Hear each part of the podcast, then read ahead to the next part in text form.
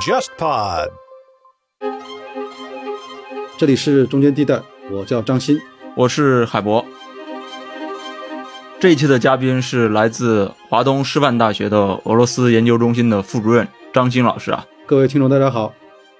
其实，在春节前呢，就联系张鑫老师了啊，约定录制这期节目的时候，还没有当下这场战争啊。这期节目呢，我们也不打算让张鑫老师去预测一下什么未来走势啊、未来局面这些，因为毕竟大家都不是这个普京肚子里的蛔虫，都不知道他想要干嘛。那这期呢，我们主要聊的是后苏联时代俄罗斯是如何认知自我的一个问题，也就是说，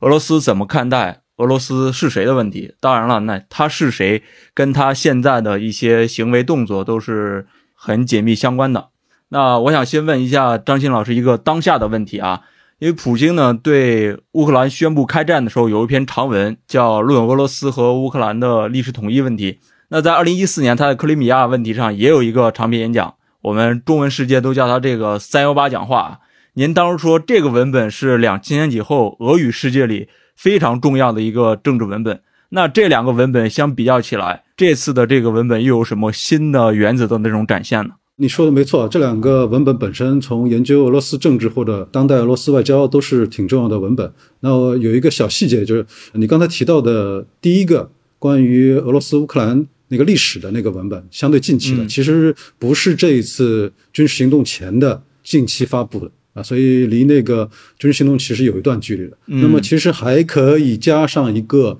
俄罗斯在这次宣布军事行动开始之前，就是他的国家联邦安全委员会。开会之后，普京有一个大概五十多分钟的长篇演说吧，嗯，有点类似于战争动员的。那么这个文本一万多字吧，可能也有。那这个可以结合在一块儿看。其实这三个文本呢，呃，连在一块儿，其实有一些共通的这个主题。其中呢，一个就是呃，要历史的来看，俄罗斯在整个尤其是冷战以后吧，或者后苏联这的这个三十年时间，经历了什么样的一个过程，尤其是在处理跟外部世界、跟西方广义的这个西方世界的时候。经历了一个怎么样的不断的被欺骗，不断的被边缘化，不断的被自己的这个正常的诉求，包括安全的诉求，不断的被这个西方所拒绝，被欺骗，然后呢，就有一种背上插一刀的那种感觉。那这是这三个文本里多少都涉及的。然后呢，这三个文本里面都涉及的都有一个，就是关于，尤其是第一跟第二个文本里面都有相当篇幅是关于乌克兰以及呢。这个前苏联地区的，也就是说，苏联的解体很遗憾的中断了俄罗斯历史上的一个在普京或者说当下的俄罗斯政治精英看来一个历史的长时段的一种历史跟文明的延续性。就苏联的这个解体啊，以一种悲剧式的方式把这个延续性打断了。那么现在的俄罗斯的自我定位以及由这种自我定位衍生出来的对外政策，在很大程度上啊，在普京个人或者说在他所代表的那一代俄罗斯政治精英看来。就是要在很大程度上要恢复这样的俄罗斯历史文明体的这种延续性，这是这三个文本里面共通的两个主题吧。当然，这三个文本里面有的呃，介于当下的这个呃时事的变化啊，它会对于这个，比方说具体的使用什么样的措施来实现这样的目标，会给的笔墨更多一些。比如最近的这一个演讲，对吧？他要为他的这个军事行动证明，所以这个是呃新的内容吧。啊，但前面两个文本有大量的其实是关于长的历史时段以及苏联解体后这三十年这个历史追溯，建立某种史观。嗯，这是我对他们的一个一个认识啊，我对这三个文本的一个认识。嗯，那具体的是一种类似什么样的史观呢？呃，就是我刚才其实笼统的已经说到，对吧？第一就是整个大的俄罗斯文明体有一个很深厚、光辉灿烂的一个历史传承性。那么这里从历史上的这个沙俄开始到苏联。然后一直到这个苏联后，都有这样的文化文明层面的这个延续。那么这里还有很重要的就包括人群跟地理，就这个延续性里面还包括呃民族、人群，还有呢这个文明体所对应的政治实体它的边界。嗯，他其实是提出了一个所谓俄罗斯世界这样一个共同体概念吧。对，也就是说他追问了这二三十年，终于找到了自己的一个定位，就是俄罗斯世界。呃，对这个呢，涉及到像俄罗斯世界这样一个。比较核心的概念啊，那么这个核心概念其实历史上很早就有，但是呢，九十年代后期，这个其实跟普京没有直接的关系啊。九十年末期后半段吧，已经有一些政治跟文化精英吧，在俄罗斯在试图重新调用这样的概念。那么到两千年初吧，普京和他周围的一些政治文化精英吧，又开始也参与这样的一个文化调用的过程，所以呢，把它变成了两千年以后的。用来统合整个这个俄罗斯自我定位，以及俄罗斯在这样的自我定位基础上处理更广大的一个世界关系的这样一种努力啊，它变成一个相对比较核心的概念。嗯，那么九十年代的时候呢，呃，我自己的阅读啊，其实它这个含义、文化政治含义还是挺不一样的。那时候整个俄罗斯经济状况也不太好，然后它的这个很多是呃移民在向外走啊，所以那时候俄罗斯世界实际上是个相对比较悲观跟黑暗的一种描述，就是大量的俄罗斯移民流散到了海外。是吧？形成了一个个的孤岛，嗯，是用这样的概念来描述这些人的这个状态和试图建立跟俄罗斯母体的某种关系。那么到两千年以后，这个味道就有点不一样，它那个意涵就不太一样啊。两千年以后，它就逐渐的被注入了某一些这个就是要光复啊，要恢复到刚才那个历史传承性的这样一个路径上面。那到再后来，就有一点带上那种就是跟领土、跟重建某种人跟领土的关系，重建。重建某种边界的这个关系联系在一块儿啊，有一点英语里面讲的领土收复主义的这个关联啊，所以呢，很遗憾，这样的理念已经部分的体现在了二零一四年以后，我们看到了在乌克兰发生的政治变动啊，从呃克里米亚开始到。呃，乌东两个共和国，以及这一次呃正在进展中的啊，呃一开始大家都应该说绝大多数人都没有预料到的这样的规模跟性质的军事行动，在乌克兰的前进啊，不仅仅是在乌东，所以嗯，这个俄罗斯世界它背后隐含的这样一个边界或者空间的含义啊，收复啊，回归这样的含义就被在两千年以后的这个俄罗斯世界。这个概念的理解跟呃政治操作当中吧，就被进一步的凸显出来了。嗯在一定程度上变成了一个比较具体的一组啊，具体的这个政策。嗯，但是俄罗斯世界这种说法，某种程度上还是带着一些模糊性质的。对，它相对来说有点那种老旧啊，带着那种帝国的老旧味道。嗯嗯嗯，对，是带有这样的问题，它应该说是比较笼统的啊，文明文化。为积淀的，虽然它的这个具体的阐释随着时间的变化有很多不同的阐释的办法，有很多不同版本，但两千年以后的基本上，呃，它描述的就是一个文化为基础的啊，比方说讲俄语，对吧？语言作为文化的一个部分，那么认可或者追随某种性质上的斯拉夫文明，那么东正教啊，这几个就是语言、宗教，然后一个笼统的文化概念作为这个文化文明共同体的基础啊。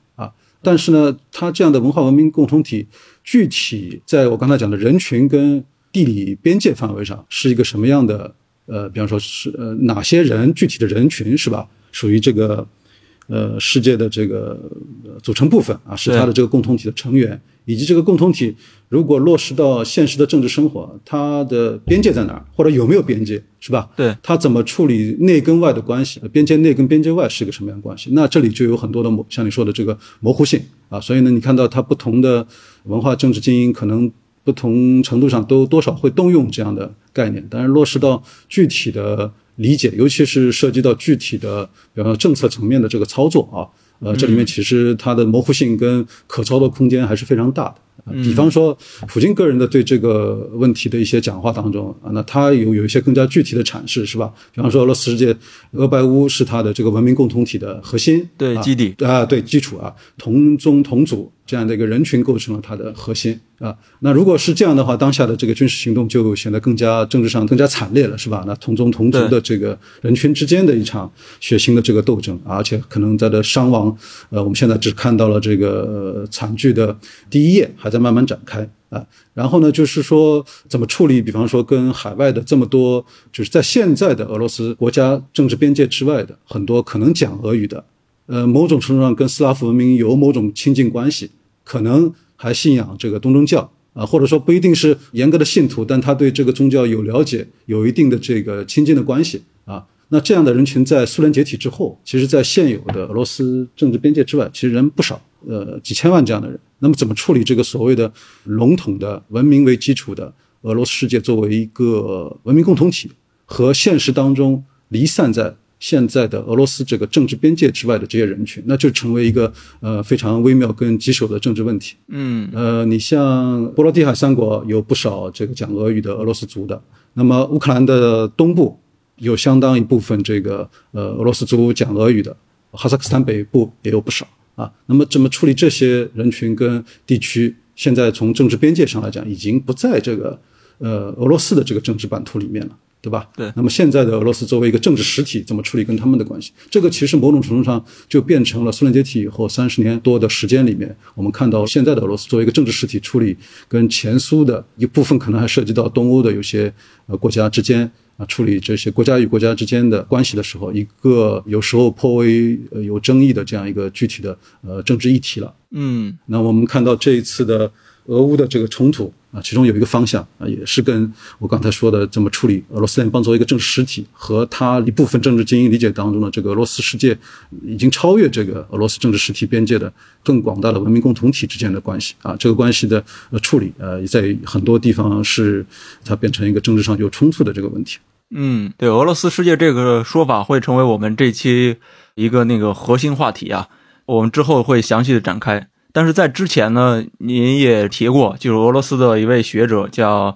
特列宁，之前分析就是说，俄罗斯之前的一些动作展现了他这种，他有一个论断，就是说所谓再见帝国这样一个论断。但这次冲突是不是也就某种程度上有点推翻他这个说法呢？呃，一定程度上，我觉得是因为特列宁那个文章应该是二零二一年年初吧。写的，嗯，我在之前做的一个线下交流的时候，也借用了他这个标题。那他反映的当时是一种什么心态呢？就是二零一九、二零二零年、二零二一年上半段，呃，在前苏地区，或者说现在用的比较多的这个欧亚地区，呃，有一系列的政治冲突、政治事件。那么，包括呃白俄罗斯的政治动荡。啊，包括当时中亚几个国家先后出现政治动荡，还有就是当时来讲已经持续了呃七年多八年的这个乌东战争，俄罗斯当时的政府的这个表现，呃显得相对比较温和跟收敛。他当时的判断就是说，经过这将近三十年的这个实践，当下的这个俄罗斯感觉能力也好，资源也好，其实已经没有办法恢复到苏联时期以中央政府啊联邦中央。这种方式对待地方政府啊，对待这个加盟共和国这种方式来处理跟后苏联的这些呃国家的关系了，所以他没有太多的啊，好像既没有太多的帮助卢卡申科，也没有太坚决的介入这个纳卡冲突，甚至在高加索的这个冲突当中，他其实某种程度上被迫接受了土耳其借助调停这个纳卡冲突，重新回到高加索地区啊。这样一个现实，那么这个现实如果放在苏联时期或者沙俄时期的话，恐怕是莫斯科的政治领袖呃很不愿意看到的一个现实。但当时也发生了啊，呃，包括对中亚国家出现的政治动乱的影响，好像也非常有限。所以他当时是代表了这样一个判断的，呃，这种判断也有很多人当时在俄罗斯支持啊，就是啊，好像厌倦了啊，厌倦了能力啊。呃，资源啊，以及政治手段啊，从莫斯科的当下的莫斯科的角度来讲，已经没有这样的资源跟意愿恢复到苏联的时期，从中央向控制加盟共和国那种方式来处理跟前苏地区的关系。但是呢，之后将近一年多左右的时间的变化，其实还是确实非常大。呃，可以说是一个 帝国式的绝地反击，帝国反击啊。如果借用 借用这电影的这个名字的话，所以我们看到那个在俄罗斯跟白俄罗斯的关系上啊。呃，俄罗斯后来应该说是很有效的遏制了白俄罗斯，包括卢卡申科啊，在之前啊，在几个大国之间辗转腾挪的那个空间，应该说被有效的遏制住了啊。然后最近我们看到去年年底的时候，哈萨克斯坦出现对动荡的时候，是吧？也稍微有点出人意料的啊。我们同行之间其实对这个也没有绝大多数人都没有想到，就是非常快的方式啊，以治安组织的治安组织的名义啊，但主要当然是俄罗斯的军队啊。呃，维和部队的方式啊，嗯，远程调动兵力进入这个哈萨克斯坦啊，帮助哈萨克斯坦平定这个社会动乱。那么再加上更出人意料的，就现在在乌克兰进行的这个军事行动啊，它的这个烈度，它的这个规模，应该说也是绝大多数人所没有想到。所以从这个意义上来讲，我们看到的可能过去一年多时间的变化，可以算是个帝国反击吧。就是我对整个这个过程的一个基本的理解或者判断，嗯，其实是冷战以后，苏联解体之后，是吧？那大的意识形态的这种东西对峙啊，告一段落。那么在当时的这个自认为是冷战胜利的那一方，它是一个非常呃欢欣鼓舞的这种局面，是吧？因为之前的这个最主要的竞争对手现在没有能力了，从物理上消灭了，嗯，所以没有意识形态的这种竞争，历史走到了这个终结啊，自由民主人权。私有产权、资本主义市场经济，这唯一的游戏规则是吧？你们要么跟我一样，要么想跟我不一样的话，呢就落到跟苏联一样的下场，是当时是这样一个局面。所以其实是美国在冷战以后有一个建立全球帝国的这样一个野心跟实践。那么在这个过程里面，它其实不断的在挤压俄罗斯的。生存空间，然后呢，尤其按照俄罗斯的这个政治精英的角度来讲，不断的违背自己做出的，比方说，北约不再东扩的这个政治承诺啊，啊，不尊重俄罗斯作为一个地区大国的这种正常的安全诉求。啊，所以是不断的在挤压跟排斥，要把这个俄罗斯边缘化。我们过去一年半、一年左右所看到的，我个人觉得，恰恰是俄罗斯以某种方式试图恢复在前苏或者欧亚地区的某种地区小帝国的这种做法，以这种做法来回击或者抵抗我刚才说的。冷战结束之后，美国主导的这个力量试图在全球建立一个美国为核心的啊，以跨大西洋秩序为基础的这样一个全球霸权、全球帝国的这种努力啊。所以说的简单一点啊，重塑小帝国绝地反击回归的方式来抵抗一个更大规模的全球性的这么一个帝国。嗯，我是这么理解当下在发生的，包括俄乌之间的这个军事冲突啊，我是这样理解。某种程度上，其实俄罗斯在追求的是再建帝国，但是他也不会说。你好，民族国家，而是要找到它的第三条道路，就是一个类似俄罗斯世界的这种小帝国。呃，可以这么说啊，因为像之前的一些俄罗斯地缘政治分析家，包括一些呃国际关系的这个学者，去年年底在俄乌冲突还没有全面进入军事化这个阶段的时候啊，其实是以一些比较鲜明的方式啊，在一些比较有影响的平台上发出过类似声音，就是。确实，我们不可能再以苏联的方式重建一个苏联帝国，也没有这样的必要。但是呢，前苏的这些地区、欧亚地区的国家，可能排除掉波罗的海三国之外，大家也要认识到，就是我们的这个特殊的地理位置、地理关系摆脱不了。我们之前几百年的这个特殊的历史关系，不可能一夜之间全部消除。而且呢，俄罗斯在未来很长一段时间里面，仍然是前苏地区跟或者欧亚地区啊。内部经济实力，包括政治军事实力最强的一个政治实体，所以呢，我们之间以某种方式保留跟进一步发展单纯的理想状态的民族国家之间关系之上的某种特殊关系，这个是没有办法避免的。呃，所以你看到啊，中亚出现了政治不稳定，最后还是俄罗斯主导的这个维和部队进来，给了你决定性的帮助啊，这是一个一个例子。所以他试图在建立或者有的场合是呃推广这样一种理念吧。啊，我们之间的这个特殊关系啊，不是理想状态下的所谓独立的民族国家之间的所谓的所有国家都一概平等这样一种国家间的关系，而是不是势力范围，而是利益共同体啊。我们是一个特殊的利益共同体，这个是一个基本的呃事实啊，为地理为历史共同决定的，就时间空间共同决定了特殊的利益共同体在未来还将是处理。现在的俄罗斯和广大的前苏空间，或者说某种程度的欧亚空间之间的这种特殊关系，嗯，我觉得从去年一些比较有影响的出版物跟智库报告里面，这样的。感觉应该是非常强烈的，嗯，不知道是不是对当下的乌东的这个冲突的某种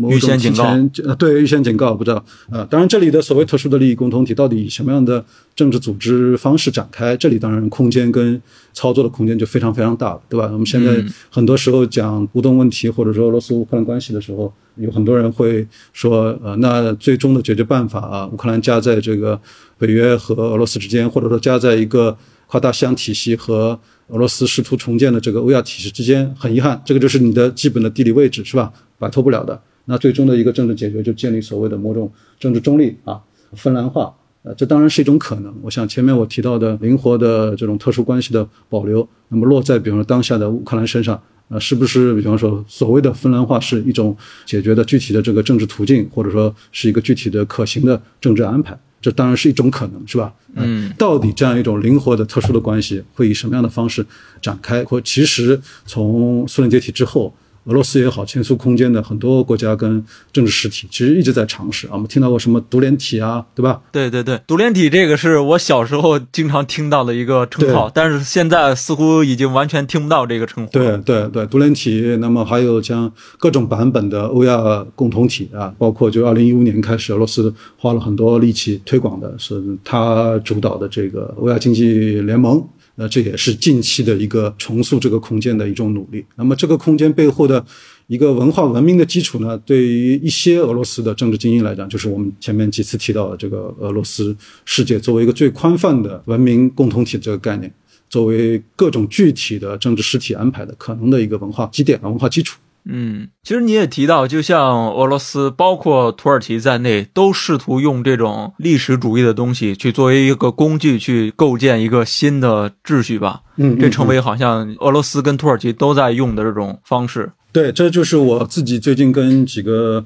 呃学者在合写的一个论文啊，希望以后有机会还可能想尽可能展开一下啊。其中你帮我复述的就是这个研究里面的一部分的内容，其实就是我们把俄罗斯跟土耳其作为欧亚两个传统的这个大国，因为有前现代帝国的共同的这个历史，对，带来了很多制度安排、政策操作上的这个遗产啊，也有很多关于帝国的文化层面的这个记忆。那么，当他们都对于，尤其是冷战以后的这一套在欧亚大陆出现的这个政治规则，某种程度上不满，土耳其的不满可能跟俄罗斯还有些不一样。那么，土耳其后来在军事上融入了这个北约，但他加入这个欧盟的命运，呃，其实不一直是不通过对，不比乌克兰好多少，是吧？就欧盟一直是我开玩笑，就是说有点像这个两性关系里面这个 PUA 的这种关系，是吧？我给你开点条件，你要是按我这个条件做得很好，我给你一点点这个甜头啊，空头支票，告诉你啊，你做的再好一点的话，十年之后我们可能走到一块儿也好，作为第一阶段，然后到了十年之后呢，再给你又给出一系列的这个条件。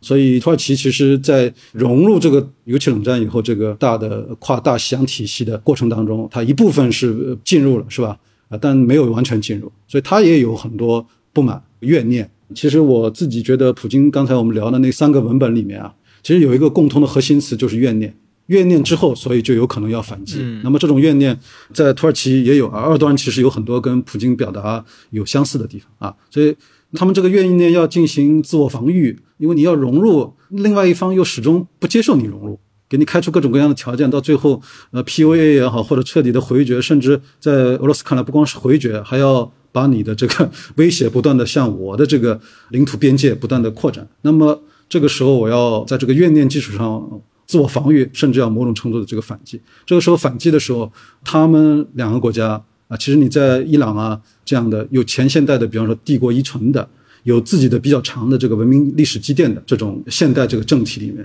这种怨念转换成为的这个回击，往往会动用非常相似的历史资源。那其中有一部分就是某种的这个帝国资源，嗯，某种程度或者在某些层面重建或者恢复，呃，一个小帝国来抵抗，在他们看来一个更不正义的对我构成威胁的一个大的帝国啊。那么在这方面，土耳其的政治精英一直在努力推动的，比方说这个新奥斯曼主义也好，新突厥主义也好，都是在动用这样的，或者是帝国资源，或者是呃族群族裔宗教层面的这个资源来自我防御，然后在这个自我防御的基础上，呃，对那个更大体系对它的某种压迫跟剥夺进行反击啊，所以在这个层面上，确实土耳其的有些呃尝试跟努力，跟我们刚才聊的俄罗斯的这个，包括俄罗斯世界这个概念进行政治上的这个操作，这一系列的操作的意图啊手段啊有一些相似的地方。嗯，当然从价值判断上说，这种动用历史资源往往都是带有这种选择性的。可能很多历史事实，如果在历史学者看来，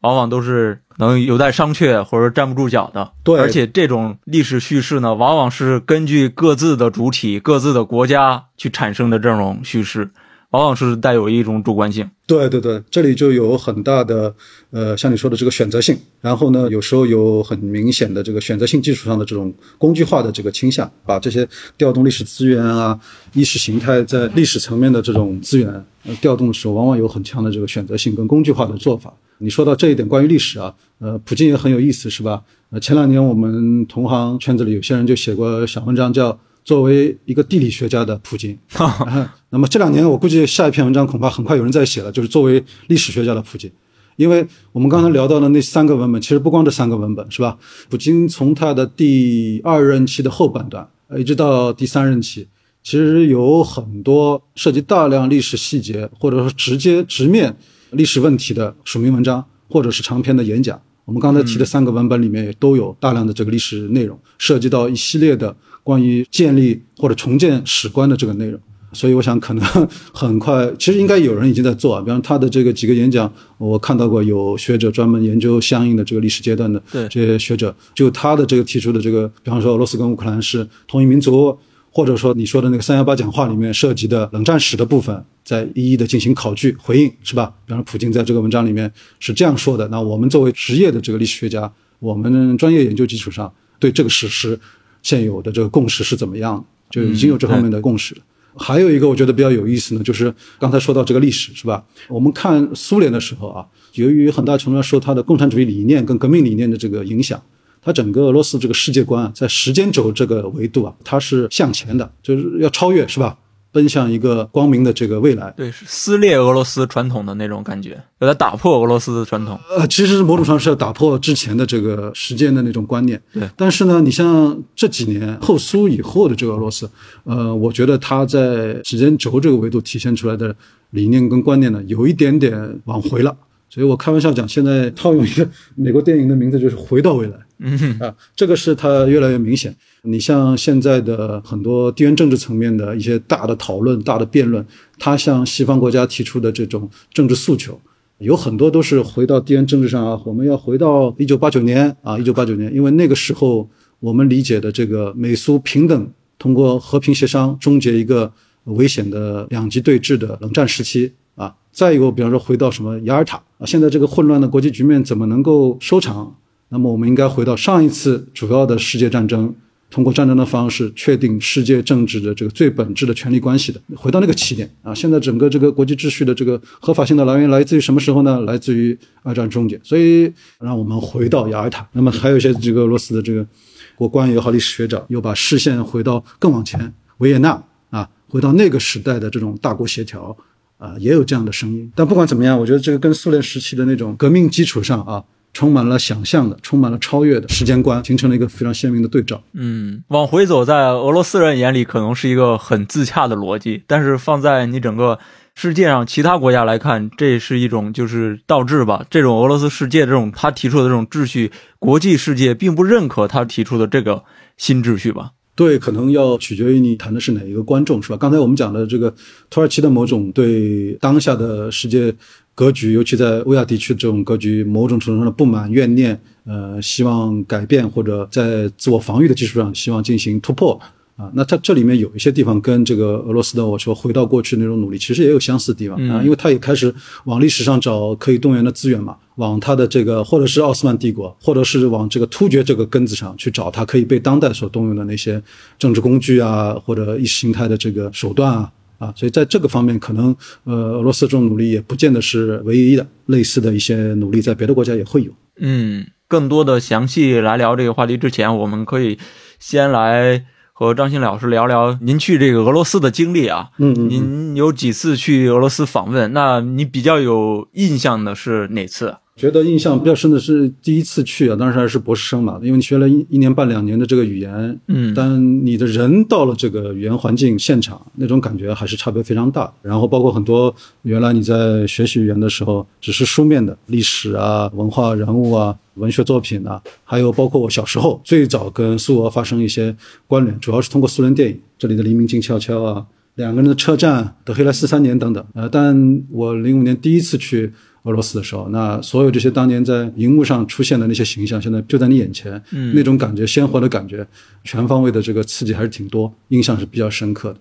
然后就是一二一三年我回国工作以后，以一个相对独立研究者的身份，又回到俄罗斯那，那那个时候进入了一些俄罗斯的这个科研机构、大学，跟一些所谓的同行有更直接的交流，跟他们的政治学、国际关系，尤其是。那我觉得这又是一个让我对俄罗斯有全新的认识的机会吧。比方说个故事，我之前博士论文啊什么写的都是关于俄罗斯政治经济，嗯，国内的啊。但那个一二一三年开始，我开始越来越多的接触更大的国际关系啊、国际政治经济学这个领域。但当时我印象非常深的就是，之前我有一个对俄罗斯基本认识完全没有，但是呃一二一三年反反复复的被俄罗斯同行所提醒。那就是在他的这个自我认知里面，他的这个核武器是非常非常重要。他作为核大国的地位，他的那个重要性啊，就是远远超乎我自己之前对于俄罗斯的主要从内政角度来考虑那种认知。也就是说，在我当时那一年左右，密集的被我的俄罗斯同行提醒或者教育的，就是说，尤其是当下，他大国地位建立在什么地方？虽然它的经济可能现在并不是呃世界最重要的经济体，不在前三、前四这样的位置啊，嗯，但它的这个核武库是保证它大国地位的一个终极保证啊，嗯，尤其是保证自己怎么跟美国还可以有平等对话的地位，那么甚至包括经济领域啊，俄罗斯作为一个能源大国，为什么它在能源的政策上还有绝对的这个主权，而不像其他的一些单纯的能源大国，包括像伊朗、中东的国家，我在能源政策上有绝对的主权，为什么呢？呃，在我的很多俄罗斯同行里面，反复也是出乎我意料，反复跟我说，因为我们是跟美国有平等地位的核大国，所以这个是我 一二一三年开始接触俄罗斯的这种外交啊，俄罗斯这个对外关系的时候，当时给我留下印象特别深刻的一点。所以核武本身就是他们外交领域里面非常重要的一个资源。对对，就在他们主观认知的这个重要性的地位，呃，其实是远远超出我原来的认识。这个也是当时对我有一些刺激的。嗯，当时您您做那个博士项目主要是什么层面的呢？呃，我的博士论文主要研究的是俄罗斯在苏联解体之后啊、这个经济转轨过程当中，在它的两轮大规模私有化，九十年代初，九一九二年第一轮，九五九六年第二轮大规模私有化之后，围绕着就私有化终结之后，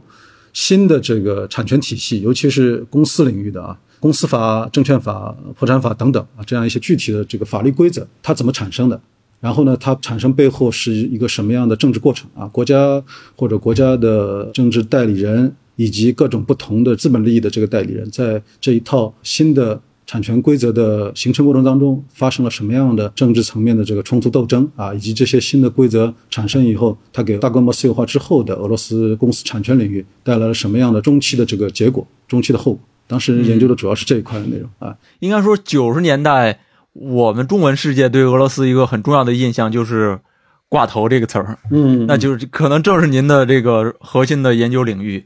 那到了新世纪，普京到来，似乎对于俄罗斯寡头来说是一次重新的梳理。俄罗斯的很多寡头并不好过，他其实创造了一系列的用各种方式吧收归国有了，创造一系列的这个国家公司。我们能看到众多的寡头都不是入狱，就是这个流亡到英国什么之类的这种。对，这两天你们有关注的，这可能还看到那个阿布拉莫维奇，就是那个对，切尔西的老板如果板，没呃，他好像已经放弃他在切尔西的股份，还是放弃了董事会主席的这个位置。反正就是出于大政治环境的变化，他在他的这个商业经营上近期也做出了一些调整。那寡头啊这一类的故事呢，确实是刺激我当时研究的一个很重要的起点啊。我的博士论文涉及的问题，其实最早引发我关注的就是2003年的所谓的尤克斯事件里面的主角，就是九十年代俄罗斯寡头里面的一个重要人物米哈伊尔·霍多科夫斯基啊，他也是挺有意思啊，犹太人。然后呢，最早是苏联后期通过这个共青团体系，利用了这个转轨初期的很多制度套利吧，获得了他后来苏联解体之后的这个第一桶金啊。那么他还有一些其他的这个后来我们叫寡头的这些人物，充分的利用了，尤其是他第二轮私有化当中，九五九六年的这一轮私有化当中的制度安排上的这些呃有争议的地方啊，嗯把当时第二轮私有化当中呃推到这个拍卖市场的。实际上是苏联解体之后，俄罗斯家底里面占了很重头部分的，尤其是能源部分、能源产业的这些资产。这一批后来我们叫寡头的精英阶层吧，啊，利用这个九五年、九六年的私有化过程啊，从中获得了应该说有一定争议的啊，获得了这个巨额的这个财富。所以霍多霍多科夫斯基他的这个第一桶金，以及所有的我们现在称之为寡头的阶层啊，他的第一桶金的来源。一直到两千年以后，其实还是被俄罗斯社会不断的质疑啊，甚至我记得零七零八年那个阶段啊，我当时还有一些数据，一些民调的数据，还是有很多俄罗斯人支持对九十年代的这私有化进行重新的政治审查啊，如果有必要的话，通过再国有化来调整当年私有化带来的这样一个不公正的结果啊，还是有这样的社会呼声。呃，所以当初像普京刚刚上台的两个任期里面，大规模的把这些寡头公司收归国有之后，其实是赢得了很多底层民众的这种支持的。对他当时的主要是他第一任期，就是零零到零四年是有比较强力的对于这个九十年代兴起的这个寡头阶层的一个打击啊，像你刚才说的，呃，九十年代的七寡头也好，九个寡头也好，呃，到呃零三零四年这一波之后啊，有几个就呃锒铛入狱，有几个呃就被迫离开逃离俄罗斯。啊，其中个别的还神秘的失踪或者去世了，所以到呃普京的第二任期啊，当时的整个国家跟大资本之间的关系啊，已经从九十年代的大资本占上风的所谓寡头资本主义，转换成为两千年第一个十年里面后半段出现的这个国家资本主义。那么你说的没错啊，就是这两千年初的普京个人作为这个俄罗斯国家代表，对于寡头的很多呃政治和法律手段打击的这个手段，其实是有一定的民意基础。那么俄罗斯社会对此是有一定的这个认同的。那么这个也变成当时我们讲普京两千年以后。重建这个国家权威，或者我们用个学术化的词语来讲啊，这个国家建设，在九十年代这个呃俄罗斯国家相当羸弱，几乎是分崩离析的这样一个基础上，普京的最重要的政治成果之一吧，就是两千年初的国家重建的这样一个过程。这个国家重建过程里面，打击寡头，打击地方精英，这是很重要的组成部分，包括像。打击地方分裂，打击车臣啊，对地方分裂，还有各种性质的恐怖主义啊，恐怖主义、分离主义等等啊，都是他这个确立中央权威，然后在九十年代基础上重建俄罗斯国家的很重要的组成部分。那么应该说是有一定的社会基础啊，有一定是也是他个人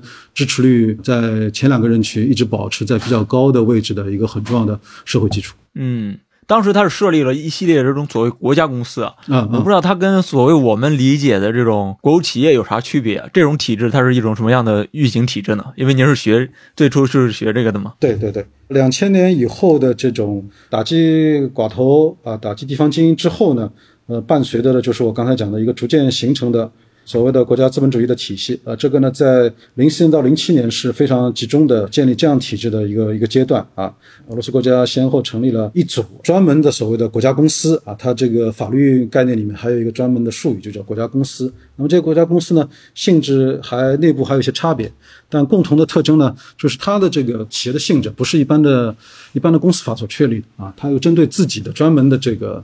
立法依据基础，呃，也不是传统意义上的呃国有企业。其实，在这里面，国家并不总是通过股权的方式对这些企业进行调控啊。它的这些企业某种程度上超越在规范一般的企业的这些法律规则之上。然后呢，国家或者政府对这些企业的影响，很大程度上建立在政府或者打个括号，严格的讲是最高领导人个人层面和他信任的这一些。一小部分政治精英啊，他等于相当于他的代理人，被派出到这些特殊的国家公司里面，呃，负责对这些资产进行经营。那么，他的这个国家对这些企业的调控管理，主要是通过这样一个应该说带有相当个人色彩的精英网络来实现。这些人物呢，往往兼备了政府官员或者高级官僚和这些特殊的国家企业的。或者是总裁，或者是监事会董事、董事会主席，或者是监事会主席，嗯，这样的身份，所以是一个高度重合的政治跟经济精英，然后围绕在最高领导人周围的这样一个精英团体网络。嗯，当然他也没有特别清楚的利润目标跟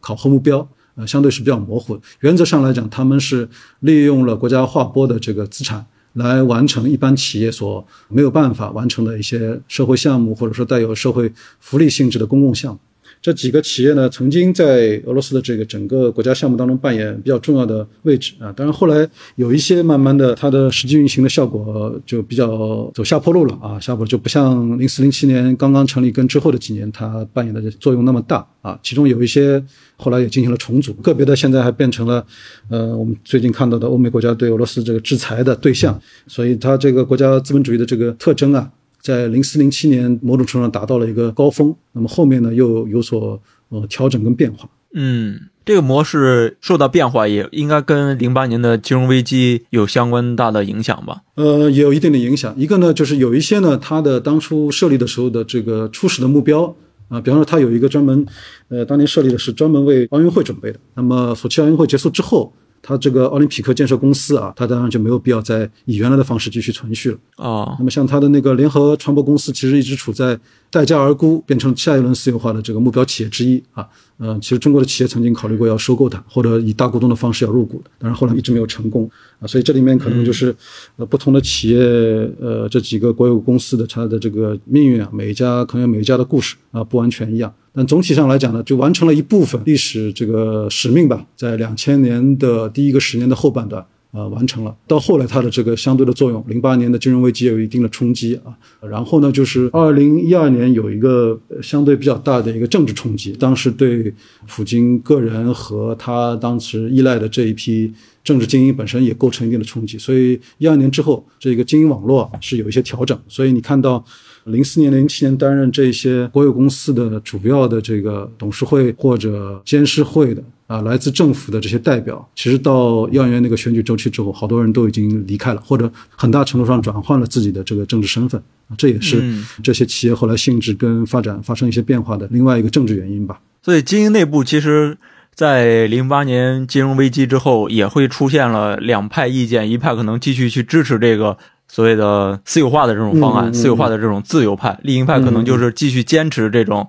国家资本主义的这种保守派。这种两种对峙的局面，是不是在俄罗斯现在？还是一个当下的主要的对抗局面。呃，在经济经营层面，这样的这个相对比较清楚的一个立场上的划分分野啊，其实一直还是存在。我刚才讲到了，就是呃，零八年以后，其实开始有一些动力来推动之前的所谓的国家资本主义啊。到零八年金融危机之后，也有新的动力进行新一轮的这个第三阶段的私有化。嗯，有很多人在推动。那么其中当然，你刚才说到的这种偏自由派的这些人物。往往相对来说，对这个第三阶段私有化就会有比较大的这个兴趣，有更多的推动的意愿。但是呢，后来零八年以后，实际操作的这个表现，一直到一六年、一七年，其实这个第三轮私有化推进的速度被非常慢。当时的这个政治精英里面，对这个第三轮私有化的必要性啊，其实没有达成非常强的这个共识。嗯啊，所以呢，就是导致自由派们希望所推动的大幅度的第三阶段的这个私有化没有成为现实。随着后来经济形势的进一步的变化，应该说再进行大规模私有化的这个议程就暂时就搁置了。现在，尤其是一三年、一四年，随着这个克里米亚危机的发生，啊，俄罗斯进入了新一轮的政治经济周期啊，就是它必须面临一个越来越外部压力越来越大、持续的制裁这样的一个基本的对外经济局面。这个又变成了这一轮的经济调整的很重要的一个呃政治约束，所以呢，所谓的第三阶段私有化的这种推动力，应该说又又变弱了。呃，这一四年以后就变成了一个更多的是怎么样反制裁、反危机，进入这样一个模式。尤其是这个一五一六年以后，宏观经济层面的很多的讨论，都是关于在持续的制裁背景下，怎么实现俄罗斯式的内循环，来保证基本的经济成长跟。呃，社会福利不受太大的影响，嗯啊，所以它的这个所谓的内循环，其实比中国提内外循环和谐发展啊。这样一些政策理念提出要早几年，而且它可能 单纯的内循环的这种味道要更重一点。嗯，所以这个就变成一四年，尤其一五年、一六年以后的宏观经济层面的核心问题了，而不是在纠结在之前几年啊，自由化啊，自由化对吧？要不要回到重回之前的九十年代的私有化的那种经济思路啊？所以很多就是反危机、反制裁，某种程度的进口替代，然后在。内循环的前提下，怎么保证基本生活水平不至于降得太大，保证生存？对，是吧？那么这一点啊，我稍微岔开去说一下，由于考虑到现在我们看到的这个进展中的俄乌冲突，嗯，呃，新一轮的制裁又在进展当中啊，是可能会比前面四五轮的制裁更加严厉，呃，涉及的面更广，包括最严格的就是有可能至少部分的要把俄罗斯排除出这个呃全球的这个美元为基础的这个银行银行间支付体系。那么，但反过来讲，这些其实在一五一六年以后，呃，已经是俄罗斯这个大企业也好，俄罗斯政府也好，一直是摆在这个议事程当中了。就是这样的变化，可能我们要做好准备，它很快很快就会来啊！就我们我们要做好我们的备战备荒的这个准备。所以过去几年在宏观经济层面，它经济增长虽然不快，但是外汇储备、黄金储备。增长的非常快，嗯，而且它其实对外债务并不高啊，一定程度上呢，其实已经在做内循环之后进一步的这个制裁跟外部封锁所带来的经济冲击，其实在几年前它已经应该说是有意识的在做这样的准备啊，所以也可能为接下来新一轮制裁之后，俄罗斯经济可能要面临进一步的对外封锁，啊，这种背景啊，前面四五年、五六年时间应该说是有一些应对的准备。嗯，那类似这种。俄罗斯现在这种宏观经济的影响，它对于俄罗斯的民间社会有一些怎么样影响呢？俄罗斯的民间去怎么反映这十年的这种困局吧？相当于经济上的困局。一个呢，我当然说这个经济上困局，它不是单纯的就是乌黑一片，它有些亮点。你像，呃，农业这两年发展的相当不错，俄罗斯一下子恢复了自己作为这个农业生产跟出口大国的这样一个地位，小麦啊、玉米啊、肉类的出口。这几年恢复的非常快啊，还有大豆。那么中国前一段时间在跟美国进行贸易战的时候啊，呃，在有一些这个商品因为对美的这个贸易战遭受呃冲击的情况下，俄罗斯当时也变成了可以寻找的替代的这个贸易伙伴的一个重要的一个来源，也不是完全就是乌黑一片。它的进口替代在某一些行业进展的也是表现出人意料的好啊，所以这里呢可能不能完全的就一棒子打死啊，嗯但是对整个经济总体的这个表现，应该说是不尽如人意啊。那么现在应该说也有很多人在讨论啊，我们今天看到的这些政治选择，它对俄罗斯国内到底会产生什么样的影响？包括现在的乌东军事行动，是吧？对，那么应该说目前来讲，它这个执政精英层的这个核心受的冲击还比较小，这个是目前能够得以维持的很重要的一个原因啊。当然，之后的下一轮的这个经济制裁，尤其是对这个重要的这个执政的精英层，能够产生什么样的影响，现在是一个未知数啊。但到目前为止，应该说精英层之间啊没有特别大的冲击，所以也是现在虽然制裁了好几轮啊，经济有进一步内循环的封锁的这个局面倾向，呃，但是好像没有对最高领导人的政治甚至军事决策啊产生太大的影响啊。精英之间的内部的这种相对的团结跟稳定，好像还是继续维持着。嗯而且呢，俄罗斯在那个社会福利层面，还是不断的坚持了它一个社会导向的这个政府的这种做法啊，就是他现在不会再动用共产主义的这套说辞，甚至不会直接说社会主义。这个在现在的这个俄罗斯的整个这个主导的意识形态话语里面是很清楚的啊，拒绝革命，再见革命。但是呢，在民生经济层面，它其实一定的保留了社会主义时期的一些社会福利社会福利啊，社会福利，它不断的还是用比方社会导向的政府啊这样的中心词来界定自己跟俄罗斯社会在经济民生层面是一个什么样的关系啊？我是一个社会导向的这个政府啊，所以像养老金啊、退伍军人的这种福利待遇啊、教育医疗啊，在它总盘子不大的情况下，还是给予了很高的重视。所以你像莫斯科，尤其这样的大城市啊，我们这几年其实很多大学老师啊，或者职业人士啊，嗯或者说城市中产，对，有各种各样的抱怨。经济封锁之后，可能瑞士的奶酪、法国的奶酪没有了，是吧？有这样那样的抱怨。但是呢，他们都承认啊，莫斯科首都城市的整个这个，尤其中产、中产以上的这些阶层的生活，感觉更方便、更更舒适。然后莫斯科某种程度上更像一个欧洲城市，像医疗啊、教育啊、文化领域，站在莫斯科的这个中产的角度去看，他感觉还是挺不错的。我碰到过好几个这个阶层的这个大学老师啊，这样的身份的，还包括一些媒体或者说国有企业的中高层的这个经理人，他们还是认可这一点。嗯，那其实俄罗斯的那些政治精英相对来说团结，那大城市的这个中产阶级跟可能更广袤土地上的俄罗斯平民，可能是分野比较大了吧，就是两种认识了吧。对对对，这个呢，就是我们之前也提到，是吧？这么大的一个国家，它当然内部有地理啊、地域、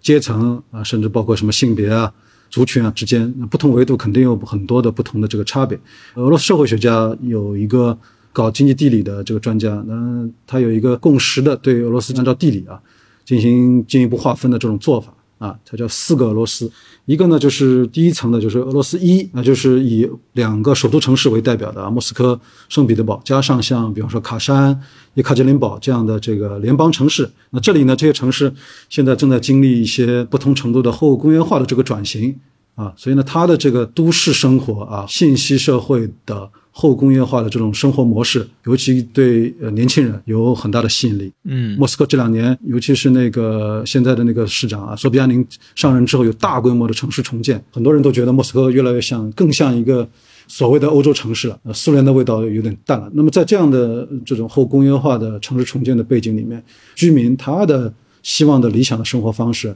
他的这种政治诉求，肯定是有自己的特点。啊，所以你会看到，在这些联邦城市，尤其是两个首都城市，现在的俄罗斯最高领导人和执政党或者主导政党统一俄罗斯，他在历年的选举里面得票率都是相对比较低的，一直是这样。那么第二个俄罗斯就是还处在一个传统的苏联式的那个工业地区，离开了两个大的首都城市之外的中小规模的工业城市，包括俄罗斯苏联时期有很多遗留遗留下来的单一企业的这些城镇，就是我一个。长春一汽类似那种，那类似这样就这样。那那边的这种生活节奏跟，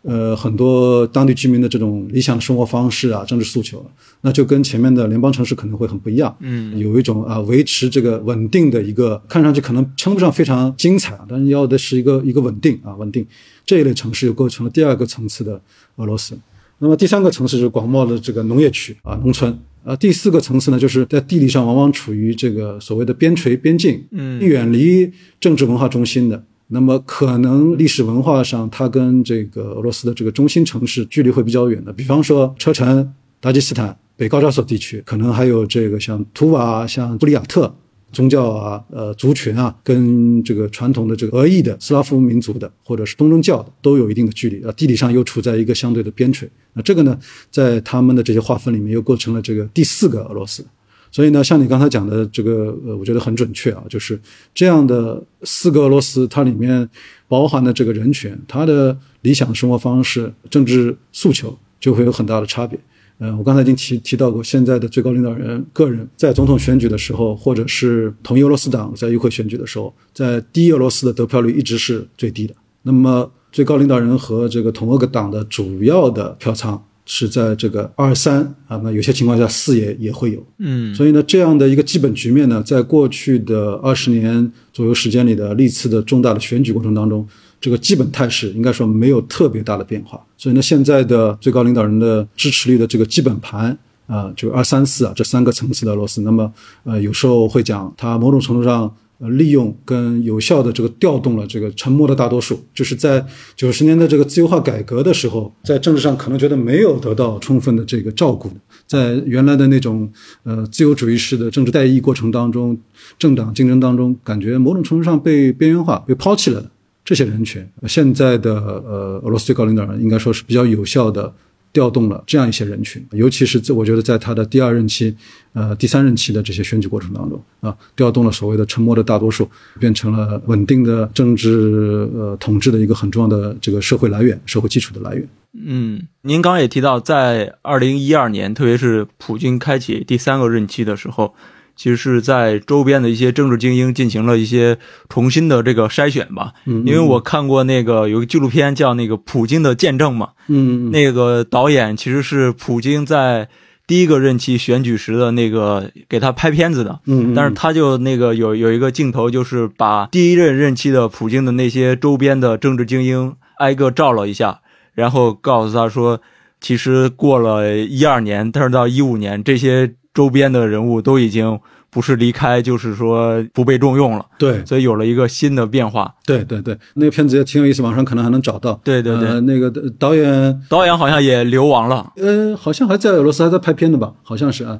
嗯，他就是属于九十年代那批人里面的，呃，站在相对比较中心的位置啊，是被应该是被叶利钦邀请过去拍摄整个那个九九年。二零零零年那个选举周期的时候的，对。克里姆林宫内部以及整个选举过程当中的，呃，要拍一个相对比较正式的官方的纪录片，但是他把后来的拍片当中当时正式的纪录片里面没有用的很多片段一直保留着，然后前两年要把这些片段重新剪了以后，对，做出了这一部叫《普京的见证》吧，对对对，确实是这样啊，他那个也非常感慨，当时零零年普京选举第一次进入这个最高。领导层这样一个位置的时候，他当时的竞选团队里面的很多的支持者，个别的可能已经物理意义上已经消失了，已经离开了啊，或者是远离政治权力中心啊，有个别的在流亡，或者呃，那有个别可能还在政治舞台某种方式还在参与，但已经跟现在的这个政治领导人已经分道扬镳啊，所以是确实是很大的一个转换。跟更替，而且这个转换更替可能不用等到二零一二年那个周期，其实前面两个周期，呃，零零零年到零八年这两任结束之后，已经有很大的变化啊，嗯啊，确实，因为在他的这个体制里面，围绕最高领导人周围的这一小部分的精英，在对最后的政策的推动、政策的执行，包括内政、包括外交的，它起的作用是特别特别大的啊，就像这一次的宣布军事行动之前。你可能也看到了，就是有一个联邦安全正式的会议，是吧？当时对外是以直播的名义播出的。那么你在那个大厅里就会看到最高领导人在一边，另外一边就是安全委员会跟军队的这个代表。那基本上就是代表了呃现在的这个围绕在最高领导人周围的最最重要的这一批这个政治精英人物。那么他们对俄罗斯的内政外交应该说还是会产生非常重要的影响。嗯，当时那个纪录片里面我着重看了，他也介绍了就是。苏尔科夫这个人物，曾经的这个帝国谋士啊，那现在那个纪录片里也说，其实从一一二年就已经应该是离开这个权力中央了。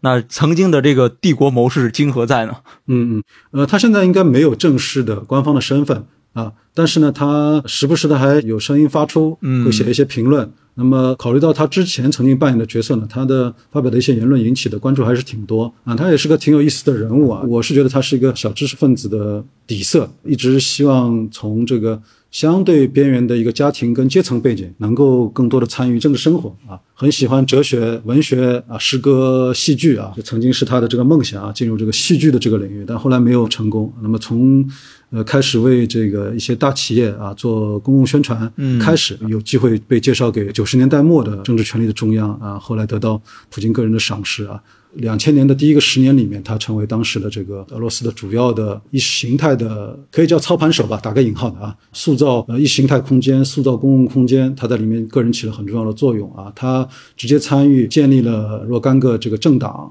建立跟呃扶持了一些曾经非常活跃的青年政治组织，那是啊，那是对，包括还提出了一些呃后来基本上被官方正式采纳作为执政的最重要的这个纲领性的这个核心概念的啊，比方说主权民主，对在后面都以不同方式都参与了。或者起到了主要的推动者的作用。那么还有刚才我们谈论到的另外一个核心概念——俄罗斯世界啊，其实索尔科夫自己也参与对这个概念的怎么动用它，动用的方式啊，哦，索尔科夫也参与过整个俄罗斯世界的一个构建。对对对，其实他某种程度上把他跟这个主权民主啊做了某种程度上的勾连。嗯，在他的主权民主里面，那我们要建立民主，对吧？但前提是主权啊，没有主权没有办法谈民主，没有任何基础。而且这个民主的具体的表达形式是跟我们这个主权的形式直接勾连在一起。所以呢，这其实非常反对一般意义上的自由主义基础上的这个民主的这个理念啊，包括就是呃，在他看来，来自这个欧美的民主自由的这个理念，某种程度上是一个自我保护跟反击的操作啊。就是我们也讲民主，但我们讲的是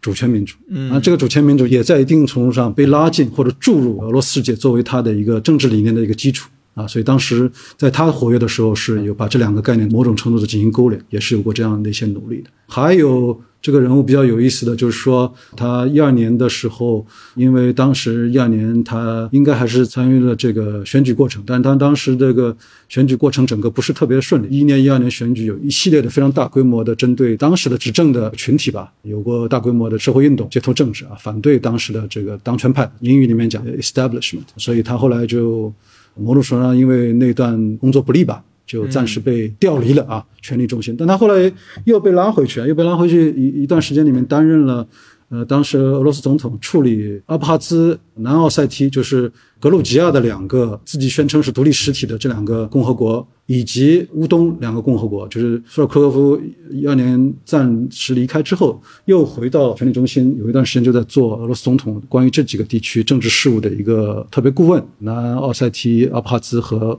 乌东的卢甘茨克跟顿涅茨克。所以呢，他有有一段时间，甚至是直接去乌东，就在一线直接参与和乌东的当地的，从乌克兰角度来讲是分离力量，是吧？嗯，分离力量的这个主要的领导人进行政治斡旋、谈判、信息沟通啊。他当时实际上是直接参与，所以有一段时间，很多人都觉得他其实是俄罗斯领导人对乌政策的一个。又是一个回到了他的某种提供基本理念的一个重要的一个操盘手的这个角色，嗯，所以呢，这也是他为什么虽然现在应该说并不担任任何正式意义上的政府职务，但是他的言论啊，他的这种 呃评论，时不时的还是还是很受关注，还是很受关注啊。你比方说像他最近的一个文章，那有了现在乌东的这个事件呃全面升级之后，他的这个文章当然又 被赋予了新的含义啊，可能又会引起新的关注。就是嗯、呃，他应该是。去年吧，写过一篇这个评论，就是说混乱都去哪儿了？那里面也有非常有意思的一些表述啊，就是他就回顾这个全球的这个世界史、政治史啊，他的意思就是说，任何社会时间长了，它都会就像借用那个热力学定理啊，我不知道我的这个理解对不对啊？就是熵值一旦稳定了以后，熵值都会升高，那么这个热能啊，需要有一个释放的这个空间跟过程。对于俄罗斯这样的社会呢，历史上都是通过这个对外扩张来释放这样的过高的这个熵值，否则这个社会就要爆炸。他的意思就是说，俄罗斯社会现在又进入了这样一个熵值内部过高，只能通过对外释放啊这样一个关键的时间点啊。他文章最后很直白或者说很露骨的直接说，对吧？俄罗斯注定是要扩张的，这就是个物理规律啊，无关好坏。他这样的身份背景啊，以这样的直白的方式表达了这样的说法。啊，所以当时还是引起了很多关注跟争议啊。那么现在乌克兰这个局势跟去年的下半年相比，又进入一个新的阶段啊，是不是在某种程度上体现了他说的那种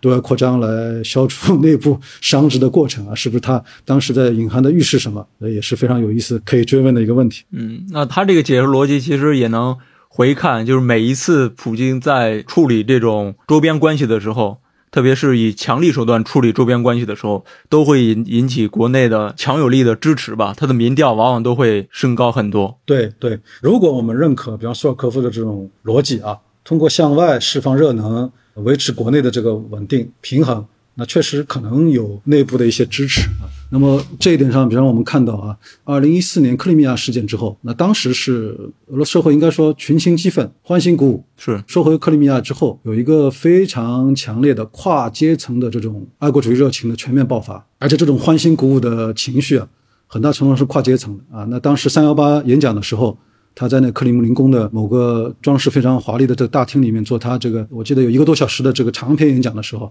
有个别我认识当时在那个大厅里的人，事后回来就说他当时非常激动啊，而且周边的很多人眼里含泪，是满含着热泪听着普京在上面做这个演讲，而且呢，你会在当天的那个富丽堂皇的大厅里面看到了来自俄罗斯各个不同阶层、跨越这个政治光谱不同片段的，嗯，跨这个意识形态一个广谱的支持。呃，有人是直接说嘛，他说他从九一年以后，他作为这个经历过这个后苏阶段的这个俄罗斯人，他说看到这样所有的人都这么兴奋激动，对一个目标毫无保留的表示支持的这样一个场合，嗯，他说他想不起来上一次是什么时候了，这种空前的团结，呃，这是二零一四年以后的那个局面。但是呢，我想就目前。啊，我们还是绕不开当下的局势啊。虽然我们一开始说 可能不想谈谈太多的当下的这个热点啊，因为热点它的这个变化很快，可能过个两三天情况又不一样。对啊，但这里的比较，目前为止啊，还是比较明显。嗯，呃，到目前为止，呃，我做的观察和像我的一些俄罗斯朋友做的了解吧，呃，应该说没有出现二零一四年跨阶层的那种欢欣鼓舞的啊爱国主义情节全面爆发。到目前为止，在俄罗斯没有出现。嗯，这个是一个非常清楚的反差。后面会不会又发生逆转？我不敢说，但到目前为止是没有出现啊。那么，你像很多自由派，当然对这个是持非常鲜明的反对态度的。那么，有一些就是传统政治立场上更倾向于政治权力中心的，我们英语可以叫 pro-establishment，在对外关系上某种程度上也是支持这样一个相对比较果断强硬的对外政策。这一个群体里面，好多人也是一种这样的心态，就是哦。最终这一天还是来了啊！之前两个多月积累的压力啊，狼来了，狼来了，战争要爆发，啊，最终还是来了，是吧？那这是一个肯定是一个历史性的决定，但是前景怎么样，也有一些这个犹豫不定，就没有一四年的时候那种简单的啊，很高兴啊，领土终于回归了啊，克里米亚终于重回俄罗斯的怀抱那种情绪，到目前没有啊，会有一点点迷茫，包括就是呃，还有一些个别人体现出来的，不管我支持不支持，是吧？呃，这个政策已经做出了。那我们就跟着走吧，共克时艰。后面肯定会有很多的这个动荡，有很多的不确定，而且呢，可能俄罗斯下面接下来要面临一个呃非常困难的这个局面。嗯，那也是这样一种心态。所以这种也跟我刚才描述的二零一四年以后的这种这种心态，应该说呃差别还是挺明显的啊。啊，当然后面会有什么随着地面战事推进和可能的政治协商，还有这个制裁啊等等。接下去发展，呃，我刚才描述了这种俄罗斯内部的心态，是不是会又有一个巨大的反转？我们静观待变吧。啊，这是我到目前为止，呃，观察的俄罗斯社会心态的一些结论。嗯，所以回看二零一四年克里米亚那次回归，对于俄罗斯社会的影响还是非常剧烈的。对对。但是克里米亚这个地区本身在我们中文世界可能没那么知名，但是在欧洲那是一个最著名的战场，可能欧洲很多人都熟知这个克里米亚。曾经发生过什么？嗯嗯，他们对于这个地区当时的处理，似乎有很多国际评论都认为，当时这个不管是西方社会，还是相对来说非常靠后、非常软性的处理了这个问题。对，所以当时不管在道义层面对这个俄罗斯收回克里米亚的这个行，还有塞瓦斯托波尔军港做什么样的评估，但是大多数，比方说国际关系，或者说从事军事啊或者战略研究的。啊，也包括一些历史学家，嗯，就像你刚才说的啊，都清楚知道克里米亚在历史上对周边的，包括当时的沙俄跟这个奥斯曼帝国之间的战争，是吧？就它的历史上地位的重要性，帝国之间反复拉锯竞争的一个重要的目标，对吧？它的包括它地理上的非常鲜明，你看一下地图，大多数人应该就很容易看出它的这地理上的这个重要性。对，所以考虑到这些原因，呃，不管在道义层面怎么评估俄罗斯当时的这个收回克里米亚的行为，啊，大多数人确实像你刚才说的，觉得战术层面啊，这是一个非常有效的行动，就是几乎是不非一兵一卒，是吧？而且塑造出了一系列的这个合法性的这个机制，非常顺利的就把这么重要的一块领土重新拉回到我的这个打引号的俄罗斯世界来，重新成为俄罗斯联邦的一个联邦主体，而且呢，很快的恢复在那边的全面的这个军事统治，那么导致就是现在是亚速海、刻赤海峡到整个的黑海的这个军事地缘政治这局面。跟一四年以前应该说是个巨大的转变，对，所以它理论上讲是通过刻赤海峡的控制，实际上是把整个亚速海变成自己的内海，然后有可能可以封锁乌克兰所有的这个对黑海的这个入海的这个海岸线。呃，俄罗斯现在是借助克里米亚是完全可以全面控制。那么你看刚才我们说到的目前进展当中的军事，俄罗斯对乌克兰的军事行动里面，它的这个军队的进入四个方向啊，白俄罗斯往南一个方向。东北部呃这个一个方向，然后还有这个通过两个共和国乌东东部有一个方向，还有一个就是东南角就是克里米亚，所以他已经在这次军事当中行动当中已经发挥了二零一四年以后收回克里米亚所期望发挥的啊在军事行动当中可能发挥的这个作用。嗯，所以当时的那种军事跟政治层面的操作，呃很多人还是撇开那个道义跟法理层面的是不是认可啊，还是觉得非常厉害啊。当然，对对这个俄罗斯国内的中长期的影响，我们现在可能刚刚才看到啊。我这边也有一些有趣的故事啊，有一些就是俄罗斯国内的评论人士啊、知识分子，其实也是在这个最初的欢欣鼓舞跟群情激愤之后，呃，冷静下来。冷静下来，其实是还是有些撕裂啊，只不过这个撕裂我们看到的比较少啊。嗯，又回到我们前面的这个大问题，就是苏联解体三十年了，是吧？整个俄罗斯社会其实还是在一个高度不确定的那种。彷徨跟犹豫当中，就我是谁，我要往哪儿去？嗯，俄罗斯作为一个政治体，我的合理的地理空间的边界在哪儿？我作为这个民族或者说族群，谁是俄罗斯人？谁是这个当代的政体内部的合理的政治共同体里面的这个成员？这个未来到底要往一个什么样的方向走？其实三十年，他一直在还是处在一个相对迷茫跟挣扎过程当中的。那么。克里米亚事件之后啊，就是最初的群情激愤过掉之后，其实我个人观察，它的这个中期的对俄罗斯社会内部的某种程度的是个撕裂，嗯，其实是在慢慢的显现出来。因为到后来对这个事件的中长期的政治后果跟影响，其实它的这个评估啊，在很多人冷静下来之后，或者看到了这个克里米亚事件其实没有没有完，是吧？对，后来对对对，然后乌东你看也挺惨烈的这个战争。某种程度上说，其实克里米亚就是俄罗斯世界这个理念的第一次实践。第一次实践是一次不流血的事件，但是可以。乌东地区就是第二次，相当于想要用这个理念、用这个秩序去重新实践，但是战争就发生了啊。对啊，然后是一个惨烈的拉锯战。当然，中间有一段时间是实际上是低消耗的一个冻结的战争，呃，人员伤亡并不大。但是，呃，前面两年多以及到最近一两年，它的伤亡还是。很厉害，烈度更强了，烈度更强了啊！中间有一段相对是低烈度的这种消耗战啊，可能一年就几十个人啊，但头尾这个八年左右时间头尾消耗还是非常厉害。那么俄罗斯有一些人就觉得啊，原来克里米亚收回光辉灿烂的那个时刻，包括后来克赤大桥的建立，它其实没有终结，是吧？这个留了个尾巴，这个尾巴入冬，而且这个尾巴再到最近一两年发现，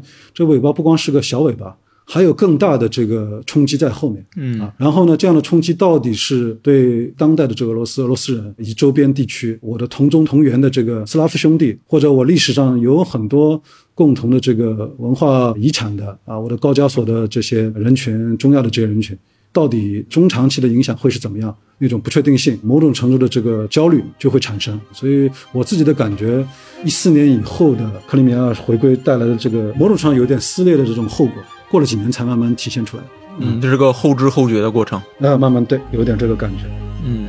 那好，我们这一期俄罗斯世界的话题就到这儿啊，非常感谢张鑫老师的分享。哎，谢谢海波，谢谢各位听众。好，拜拜，再见。